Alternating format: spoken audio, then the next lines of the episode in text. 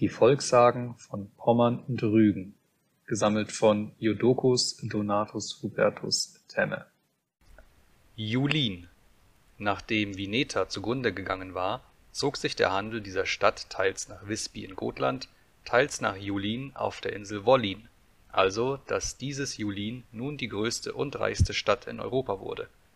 Es wohnten und handelten in derselben Leute von den verschiedensten Nationen, Sprachen und Gottesdienst, als Vineten, Vinieren, Heneter, Sunonen, Slawen, Wenden, Dänen, Schweden, Gambrivier, Cirkipaner, Juden, Heiden, Ruthenier, Griechen und andere Völker mehr. Alle hatten dort Freiheit zu handeln und zu treiben, wie sie wollten, nur die Christen mussten sich bei Lebensstrafe heimlich halten. Jede Nation bewohnte ihre eigenen Straßen, die nach ihren Namen genannt wurden.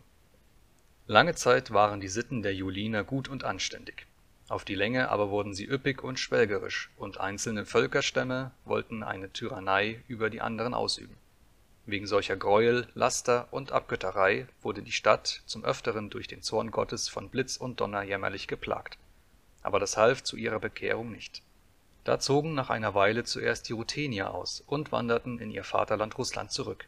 Ihnen folgten bald ihre Freunde und Genossen und stifteten in Russland das Herzogtum, das noch jetzt von ihnen Wolhynien genannt wird. Unter den Zurückgebliebenen entstand hernach Aufruhr und Zerstreuung der Kaufleute bis zuletzt der dänische König Woldemar die Stadt eroberte und sie bis auf den Grund zerstörte.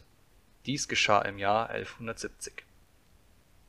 Die Stadt Julin lag auf der Spitze der fruchtbaren Insel Wollin, an derselben Stelle, wo jetzt die Stadt Wollin liegt. Aber sie war bei weitem größer als diese Stadt, denn man sieht noch Überbleibsel von ihren Trümmern in der Erde, und danach ist sie größer gewesen als eine deutsche Meile die Michaeliskirche, welche jetzt eine gute Strecke weit außerhalb Wollin liegt, soll früher mitten in der Stadt Julin gestanden haben. Auch sieht man noch die Kastelle, die früher die Stadt gegen die feindlichen Angriffe umgeben haben und deren Trümmer auf vier verschiedenen Bergen in einer weiten Entfernung um die Stadt Wollin voneinander liegen. Diese Kastelle haben noch jetzt ihre alten Namen. Eins heißt nämlich Carkernel, eins Moderow, eins der Schlossberg und das vierte der Silberberg.